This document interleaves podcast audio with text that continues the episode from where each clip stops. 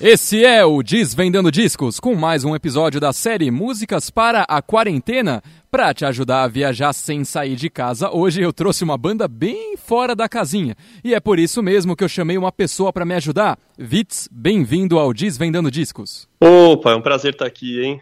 Muito obrigado, boa noite aí, boa noite, Bruno, todo mundo estiver ouvindo. Bom, a banda da vez é o Mars Volta, que já tem um nome interessante, e fica mais interessante ainda quando você vai ver que a temática do primeiro disco é basicamente um cara que entrou em coma depois de usar veneno de rato, é isso?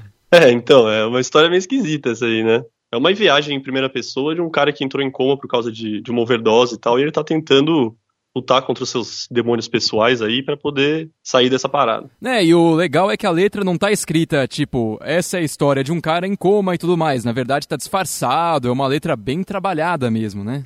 É, eu acho que, acho que uma das coisas legais é que ele bota você para pensar um pouco, né? Acho que não é um negócio tão, tão óbvio assim.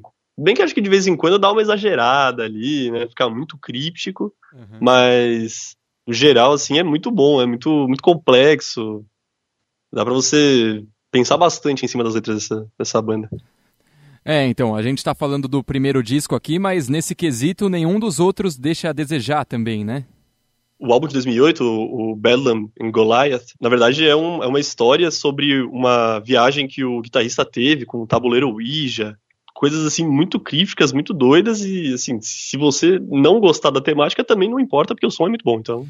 E o som deles tem uma coisa curiosa, que se você simplificar o que está por trás dos vocais, porque é uma guitarra bem complicada, bateria, o baixo, dentre outras coisas, você acaba ficando com um som hardcore, né? Se você simplesmente juntar três acordes com o que o cara está tocando. E isso tem a ver com as raízes deles. Ah, sim, sim. O, os principais integrantes, que é o, o Cedric, que é o vocal, e o Omar, que é o, que é o guitarrista, eles é, saíram do, do At The Driving quando estava no sucesso da, da banda, no auge, assim. É, em 2001, eles resolveram largar tudo porque ficou, segundo eles, ficou chato. A imprensa estava começando a comparar eles com o, novo Nirvana, estava começando a ganhar um pouco de tração o som dos caras, e eles falaram, bom, eu já não tenho mais, é, não me divirto mais fazendo isso, eu quero novos desafios, e os dois saíram da, dessa banda no auge, né? Era uma banda de meio que um, um emo com punk, hardcore, sempre bem viajado, e eles pegaram esse, essa pegada ali, eles, eles trouxeram toda essa pegada e levaram para o Mars Volta. E essa comparação com o Nirvana não agradou nem um pouco a banda, né? Porque a resposta deles foi tipo: Nirvana? O Nirvana fazia música pop, a gente não faz isso. Exatamente, né? Eu acho que é, o que eles sempre tentaram fazer é ser, ser muito vanguarda, né? Acho que isso beneficia muito o som da banda, porque eles sempre vão tentando quebrar mais paradigma, sempre vão tentando, sabe, achar novos sons ali que, cara, passa desde o do jazz até super rock virtuoso, instrumental, e... só que também acaba de vez em quando, é, acho que é, prejudicando, porque, enfim, acaba afastando os, os, novos ouvidos que ouvem uma música de, de cara e já falam, nossa, o que, que é isso? É, tanto que quando eles começaram a fazer shows como Mars Volta mesmo, é, a maioria das pessoas que estava lá para assistir estava lá para ver o At The Driving, né? Então a plateia ficava meio, será que vocês vão tocar alguma música normal ou tá difícil? Eu acho que na verdade é, é uma coisa onde eles rejeitam qualquer tipo de fama, né? Qualquer, qualquer tipo de reconhecimento. Inclusive tem uma tem uma coisa no álbum de 2003, uh, The Laws in the Comatorium, que é, pelo menos para mim, o melhor álbum deles. É, eles tiveram uma, uma produção do, do lendário Rick Rubin, né? É, que ele é o cara que, enfim, produziu quase todas as bandas de rock que a gente, que a gente conhece. Esse DC, Red Hot Chili Peppers. o cara tem uma certa experiência, né? Ah, eu acho que ele sabe um pouquinho de música. É, até que ele manja. e nesse álbum é, de 2003, a produção, o dedo do Rick Rubin ficou bem bem claro, assim. Inclusive, o, o, o vocalista, Cedric, ele disse que, tipo, o Rick Rubin simplificou muitos dos aspectos que são mais complexos da banda e, e, e para ele são vitais. Né? Que ele tem um jeito de agradar os ouvidos alheios, enquanto o vocalista da banda prefere agredir os ouvidos alheios. E, e ele acha que se isso não for feito, não tem música para ser feita no futuro. É, o cara fala no futuro aí, e isso é engraçado porque, por mais que eles sejam músicos excepcionais, né, o que mais surpreende nos membros dessa banda é que eles ainda estejam vivos, né? É, realmente. Mais uma vez a gente teve um, um similar, uma, coisa similar ao Keith Richards, né? Parece que eles já tentaram de tudo, parece que tenta morrer, mas não consegue. Realmente impressionante. Demais, porque se você abrir qualquer página da história dessa banda, você vai encontrar palavras como cocaína, morfina, metanfetamina, crack, heroína, LSD e, claro, veneno de rato. Ah, sim. Inclusive foi alguns, alguns dos motivos das rusgas que tiveram entre os, os membros da banda, né? O vocalista e o guitarrista eram viciados pesados em, em crack e heroína. Então eles, é, muitos dos shows eles tocavam e falavam que eles nem lembram. São coisas assim bem bizarras e, e eventualmente eles acabam se desentendendo em, como músicos mesmo, como, como amigos. Eles pararam de se falar um bom tempo. Bem essa, essa, essa história clássica de, de sexo, drogas e rock and roll. E não é aquela coisa que a banda teve aquela fase das drogas, né? Esse abuso de substâncias, na verdade, se deu por muito tempo, né? Muito, muito tempo. É, eles decidiram ficar, ficar limpos depois de duas ou três pessoas próximas à banda morrerem. Né? Aí é que eles desenharam a linha que falou chega, mas antes disso tava tranquilo. É, opa, agora deu ruim. Que nem naquele show que o guitarrista tava lá tocando de boa. Aí do nada ele resolveu quebrar a guitarra no amplificador e a galera não gostou muito. Acho que acontece com todas as bandas, né? Jogaram uma garrafa de mijo neles depois, eles simplesmente continuaram tocando, normal. É, se tem gente que vai no show do Leonardo para jogar calcinha, por que não ir no show do Mars Volta para jogar garrafas de urina? Ah, sim, cada, cada louco com suas manias, né? com certeza, né? Agora, assim, quando você conheceu essa banda, o que te chamou a atenção? Por que, que você acha ela tão da hora? É, eu acho que o, o que é de legal nessa banda é que eles conseguem misturar tudo que tem de melhor em, assim, ser, serem artistas virtuosos em, em, todos os instrumentos que eles tocam, é, mas acho que sem perder um pouco do, do apelo para quem gosta de rock, né? Para quem gosta de, um, de um, uma guitarra bem tocada, de uma letra assim bem, bem trabalhada, que claramente eles trabalham muito em cima do, do, do que eles fazem. É, totalmente. Você pode pegar qualquer instrumento isolado ali, por exemplo, a bateria, e você vai ver que o cara tá tocando muito. Nossa, é, é, realmente muito impressionante as linhas de bateria que eles fazem. Os primeiros bateristas, entre os primeiros bateristas, estava o baterista que é hoje do Queens of the Stone Age, o John Theodore. E você já vê o quilate da, é. da, dos músicos, né? Ah, é, não dá para querer mais que isso, né? Exatamente. No álbum de 2008, eles estrearam com o, com o Thomas Pridgen, que foi a pessoa mais nova a ganhar um patrocínio da, daquela marca famosa Zildjian, de bateria. Com 10 anos, ele estava tocando completamente já amparado pelos kits Zildjian. Então o cara é um virtuoso, assim. Nossa, o cara veio ao mundo para isso, né?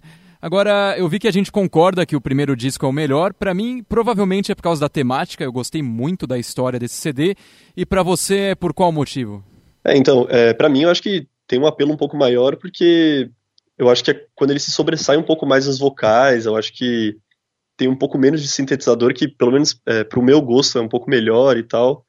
Eu acho que fica bem naquele, naquele ponto entre o, o rock experimental e o rock, digamos, um pouco mais clássico, que eu gosto bastante, assim. Você, você ouve, dá para você viajar bastante, você pensar bastante nas letras e, ao mesmo tempo, dá para você ouvir, assim, enquanto você não tá fazendo nada, não é tão agressivo aos ouvidos, digamos. E, e, é engraçado que essa deve ser a opinião da maioria das pessoas, mas a banda não acha isso, né? Então, é, é interessante saber que no álbum de 2003 deles é, foi o best-seller da banda, né? Tipo, fizeram uma tiragem super limitada e mesmo assim eles venderam 500 mil discos, assim. Eles não gostaram muito, eu acho, do, do dedo do Rick Rubin, acharam pop demais e já mandaram o cara para casa logo depois. É, pra você ver como eles tinham moral, né? Sim, sim. É, inclusive, é, no começo da banda, assim, no, no, nos, nos idos ali de 2002, 2003, eles eram o go-to show que era para abrir o Red, Red Hot Chili Peppers, assim. Os caras do Red Hot gostavam tanto deles que eles botavam para abrir todos os shows quando eles faziam um turnê pelos Estados Unidos. Verdade, é por isso que em algumas músicas deles, quem gravou a linha de baixo foi ninguém menos do que o Flea, né? É, o primeiro álbum quase inteiro, são nove, nove das dez músicas, é o Flick toca o baixo. Eles não tinham baixista permanente no primeiro álbum. Nossa, então, coitado do cara que foi chamado para tocar no segundo álbum, né? Exatamente, é, é um sarrafo bem alto pra você alcançar, né? É, segura essa bucha aí, rapaz. Agora, qual o, sobre o álbum mais fraquinho, assim, qual você diria que é? Ah, eu acho que o último mesmo, né, de 2012, Nocturnicate, não me, não me apeteceu muito, não. Achei que ficou, acabou usando muito sintetizador e acabou ficando um pouco perdido o som, assim, mas é, é bom, é bom. Mas se for começar para ouvir, eu ia falar com certeza para começar do primeiro álbum. Uhum, e isso é uma opinião meio geral, né? Ah, sim, acho que eles não estavam também tão mais dispostos a, a, continuar com a banda, eles já estavam muito. É, com muito atrito entre os membros e falaram já que não estavam mais fazendo mais fazendo bem uns para os outros, já não estavam se divertindo, então resolveram terminar com a banda. Mais ou menos a mesma, mesma coisa que o final do At The Driving, né, que levou ao começo dessa banda. Ah, é, por sinal, a gente falou, falou, mas a gente não disse que essa banda já era, né, e não tem chance de voltar. Acho bem difícil, viu? Eles, pelo que eles anunciaram ali, eles já nem se falam mais.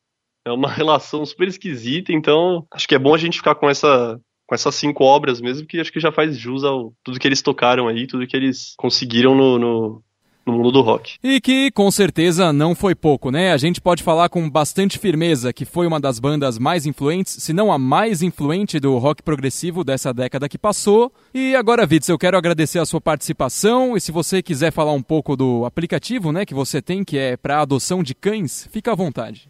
Opa, já que você, já que você insiste, né?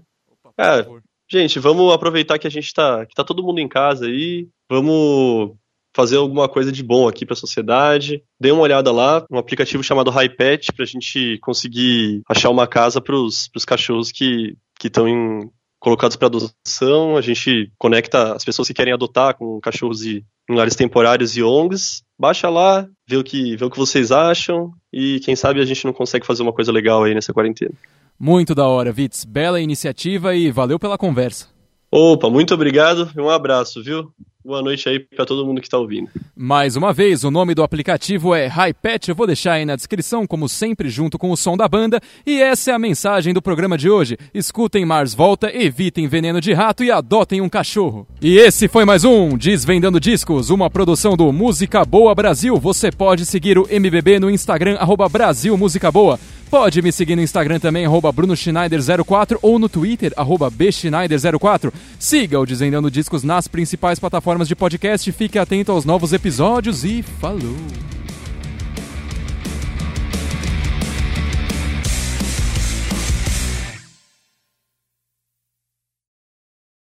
Outro dia eu tava assistindo, aí o cara, o cara perdeu, tipo, aí ele saiu mó cabisbaixo, assim, e falou, é, a primeira, a primeira coisa que eu vou fazer quando chegar em casa é beijar minha esposa e fazer mais lâminas. Como